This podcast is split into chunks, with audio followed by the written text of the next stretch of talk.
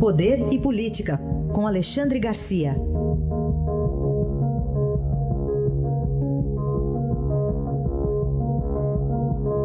Alexandre, bom dia. Bom dia, Raíssen. O que, que, está acontecendo, Alexandre? Temos a, a, briga dos guardanapos, depois da dança dos guardanapos, agora a, dan a briga dos guardanapos? É, briga dos guardanapos. Um, um, delegado da Polícia Federal me diz o seguinte, vou usar palavras dele. Quando dois bandidos brigam, a gente deixa brigar porque um acaba revelando os podres do outro. Então agora Sérgio Cabral e Cavendish estão de briga. O juiz Marcelo Bretas chama um num dia, no caso Cavendish, e o outro no dia seguinte, para confrontar as declarações. O Cavendish disse que pagou uh, ah, 220 mil euros, mais de 800 mil reais, pelo anel da Adriana Anselmo, mulher de Sérgio Cabral. E Cabral ontem, depondo um dia depois, diz, a, diz ao juiz que isso é coisa de puxa-saco, que ele deu o anel pra, porque é puxa-saco, me chamava de chefe, né? e eu devolvi o anel.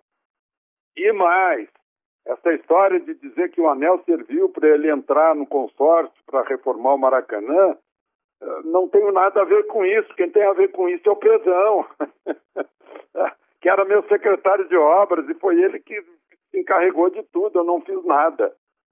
Agora, eu ouvi a gravação, o sujeito mente com tanta convicção né, que dá credibilidade à mentira. Aí eu entendo por que, que tanta gente mentirosa é eleita, porque sabe mentir. Pois é, de tanto falar mentira parece verdade, né? Eu ah, pois é, era o, o Joseph Goebbels. Isso, é, falava mesmo. A, o, o mago alemão, né? O, é. o Alexandre, a, a procuradora Raquel Dodge, a gente está falando de adornos, né? Vamos falar de outro adorno, do, do, do, dos dedos para os tornozelos. A procuradora Raquel Dodge quer tornozeleira para a família Vera Lima?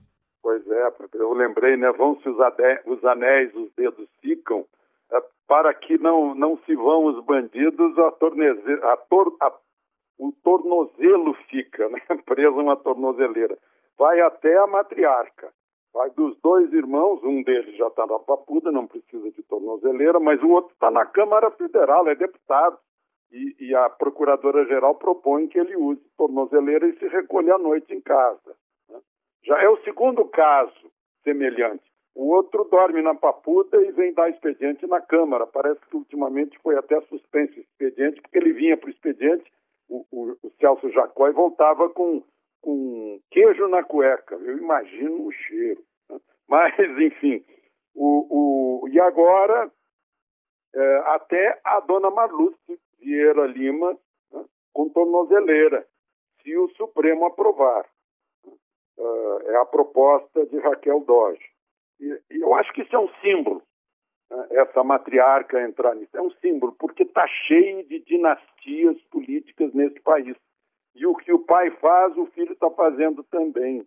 Basta a gente dar uma olhadinha na política brasileira, vai ver em toda parte, vai ver isso no Maranhão, em Alagoas, no Pará, em outros lugares.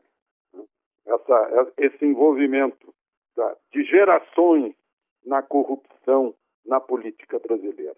E outro símbolo é aquela imagem dos, das malas e, e, e caixas cheias, abarrotadas de reais e de dólares, que não precisa dizer mais nada, aquela imagem fala por si. Né? Aquele dinheiro todo, 51 milhões, agora a Procuradora-Geral uh, diz que uh, eles têm que pagar ainda uma indenização, o dinheiro está prendido, né? mas tem que pagar uma indenização equivalente àquele dinheiro por, por, por danos morais coletivos. O que, que é isso? É que esse dinheiro veio da corrupção. Esse dinheiro veio do Estado brasileiro, ou no superfaturamento em contrato com o estatal, ou no desvio direto. O seu Gedel, por exemplo, que já está citado lá desde os anões do orçamento, foi ministro de Lula, foi vice-presidente da Caixa de Dilma, foi o, um dos mais próximos ministros de Temer. Né? Então, é, é, é, o símbolo, a, a, a, imagem é o símbolo da, da da corrupção brasileira. E esse dinheiro, essa indenização, né, que veio de, do Estado brasileiro, no fundo, no fundo, veio do bolso do brasileiro que trabalha, que compra, que produz, né, que vende. Né? É esse brasileiro que, tá, que é o dono desses 51 milhões que estavam lá nas caixas e malas de, da família Vieira Lima. Certamente. Para encerrar, Alexandre, o ex-presidente Lula não conseguiu, então, mais uma vez, se livrar do juiz Sérgio Moro. Eu acho que já é a terceira tentativa dele frustrada.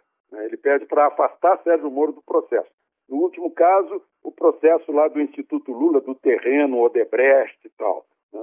O, o TRF, ah, o Tribunal Regional Federal da Quarta Região, que jurisdiciona o, a vara, a 13ª Vara de Curitiba, onde está o, o, juiz Sérgio Moro, negou mais um pedido da defesa de Lula de afastar Sérgio Moro. Não viu motivo para isso. Né? Agora, a propósito, o, o relator já concluiu o, seu relatório né, é, sobre a condenação de Lula a nove anos e meio pelo triplex de Guarujá com a OAS. Né, ele foi condenado pelo juiz Sérgio Moro. O, o, a defesa de Lula pediu revisão. O relator já concluiu seu voto. O revisor está com o voto do relator e depois só precisa de mais um voto. Se ele for condenado em segunda instância, pela lei uh, da, da, ficha limpa, ele está inelegível. Né? Lula, ontem, no Espírito Santo, disse que seria mais justo que deixasse que as urnas o julgassem e não os tribunais. E chegou a deixar uma frase, assim, ele se referia a ele no, quando era presidente, que afastou muitos, eh, muitos funcionários corruptos, mas deixou a frase que pode ser aplicada a qualquer um. Lugar de ladrão é na cadeia. Análise de Alexandre Garcia, que volta amanhã aqui a nossa programação. Obrigado, até amanhã, Alexandre. Até amanhã.